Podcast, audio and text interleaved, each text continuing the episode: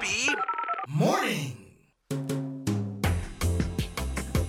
おーハッピーモーニングここからはおーハッピースタイル。スタイル。さあいつもねこのコーナーでは日々気になる情報とかお役立ち情報に注目してお伝えしていますけれども、はい。今日はねちょっと健康について、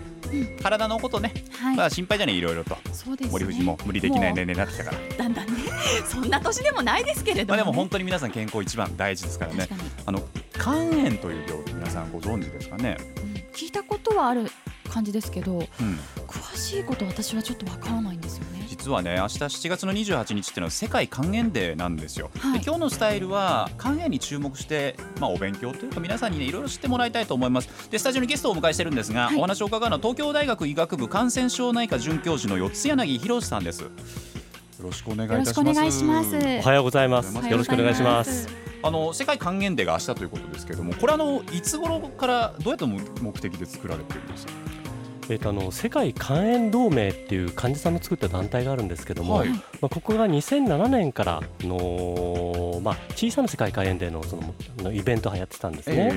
でもまあ肝炎っていうのは世界的に非常に大事な問題だということで、まあ昨年 WHO が WHO としてその世界肝炎デーをやろうっていうことになりまして、で今年が従って第1回にあたるんですね。1回目なんですか？はい、そうなんです。しかも患者さんが最初始めた。そうなんですね。それがやっとこう WHO が。はい。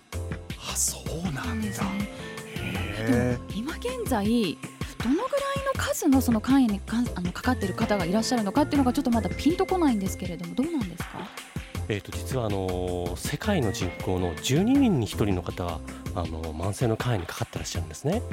12人？え多いですよね。えーで日本ですとその世界ほどではないんですけども、はいそれでも日本全体で40人に1人の方が実は慢性肝炎にかかってられるんです。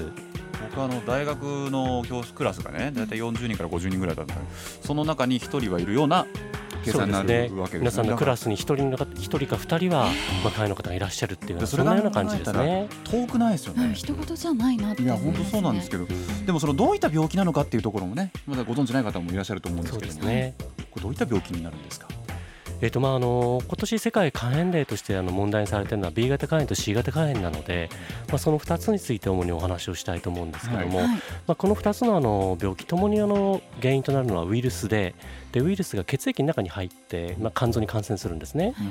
で血液の中に入るって言ってもまあピンとこられないかもしれませんけども、まあ、例えば輸血をしたりあるいはそのあの性交渉でまあセックスで移ったりとかですねあるいはその入れ墨なんかをして移るようなこともあったりするんですねな。るほどで、まあ、あの肝臓にそのウイルスが感染しますから、まあ、肝臓の細胞がたくさん一部に壊されます。えで壊されると、まあ、食欲がなくなったり、まあ、あるいはそのあの体がすごくだるくなったりっていうことがありますえし、うん。あの肝臓の細胞がすごくたくさん壊されると、まあ、肝臓の細胞の中にある胆汁っていうその色素があるんですけども、黄色い色素なんですけどもね。それがあの肝臓からの漏れ出してきてで皮膚や我々の白目についてあの黄色くなったりして横断と呼ばれるようなことを出すこともあるんですね。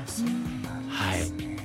えでもこれかかってしまうともう治らなかったりとか治療法とかっていうのはどうなんですか？えっとですね、あのー B 型肝炎の場合にはあのーかかってそうですねあの私たちにはあの大人になってかかった場合っていうのは、はい。ほとんどの方は治るんですね。治るんですか？はい、何もしなくても治るんです。はいただ、あのー WHO でその、あのー B 型肝炎のプロジェクトをやってるのはお子さんの時にやっぱり感染をしてしまうと、まあ、なかなか治りにくい、それからまあ最近その大人の方になってから感染をしても、まあ、治りにくい場合もあるって言われてるんですね。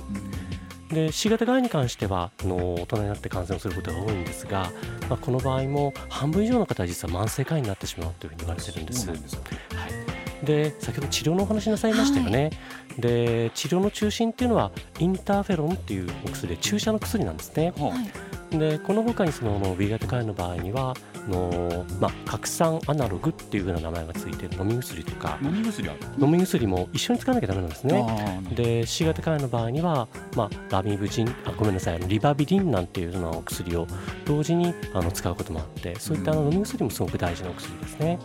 これどうなんですか？そのいわゆる自覚症状っていうのはあ,、るんですか？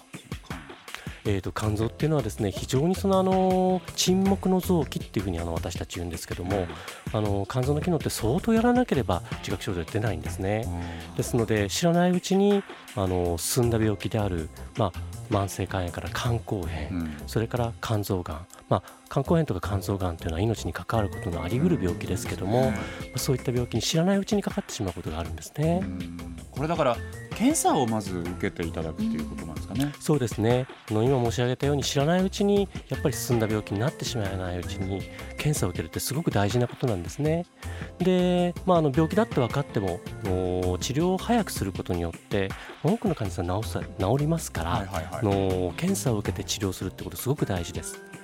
で幸いその今あの検査に関しても治療に関してもあの補助が入ってますので。いわゆる自治体の補助が出るんですね。そうなんですね、うん。あの県それからあの、まあ、市町村なんかで、はいはいはい。補助が入ってますのでぜひあのこの機会にの皆さん今まで受けてられない方は、うん。検査を受けていただきたいなと思いますね。そうですね、はい。まず受けることで分かれば先ほど四つ柳先生言ってましたけど、治る病気でもあるというはいことですからね、はい。でもその感染しないためにね避けるためにどうしたらいいのかっていうのもすごい気になるんですけど。そうですね。先ほど申し上げたように、まあ、血液を通じて入ってくるで私先ほどそのあの例えばセックスを通じてうつるだとかあるいはそのあの入れ墨を入れたりしてうつるっていうことを言いましたから、まあ、そういったことを避けるということになるわけですね。でセックスに関しては避けろっていうわけにはもちろん全くいかないわけですからそうするといわゆるセーファーセックスっていうことを僕ら言うんですけども、まあ、コンドームを使っていただいて、まあ、あのリスクのあるような性行為を避けていただく。それから、まあ、あの入れ墨を入れるだとかあるいは例えば若いその方があのファッション感覚で今あのピアスの穴開けをしたりとかあのすることもあると思うんですけども、まあ、そういうことも実は非常に危険な行為なので、うんまあ、十分気をつけて、まあ、できればやらないでいただくというふうなことが大事だと思いますね。まずはその可能性を一つ一つ自分の中で見極めて潰していくということですよね。そうですね。そのためのまず本人何をするかというとまずは検査をしていく。でその前にこういった場所で四谷柳先生がお話しいただいて明日のためにまず知っていくこと。これが大事になってきますね。そうですね、うん。あの早速のもし検査を受けてみようかなと思った方は、あの自治体の方に問い合わせていただきたいなというふうに思いますね。気になった方ね本当たくさんいらっしゃると思いますので、まあ、なんせね明日がその世界肝炎で、はい。しかも第1回目のということですもんね。なのでぜひぜひあのホームページにもこの後情報を載せておきますので、えー詳しくはそちらの方もぜひぜひチェックしていただければと思っています、えーというわけで「オーハッピースタイル」今日はですね東京大学医科医学部感染症内科准教授の四柳博さんに肝炎についてお話を伺いました。四柳さん朝からありがとうございました。ありがとうございました。とんでもないこちらこそどうもありがとうございました。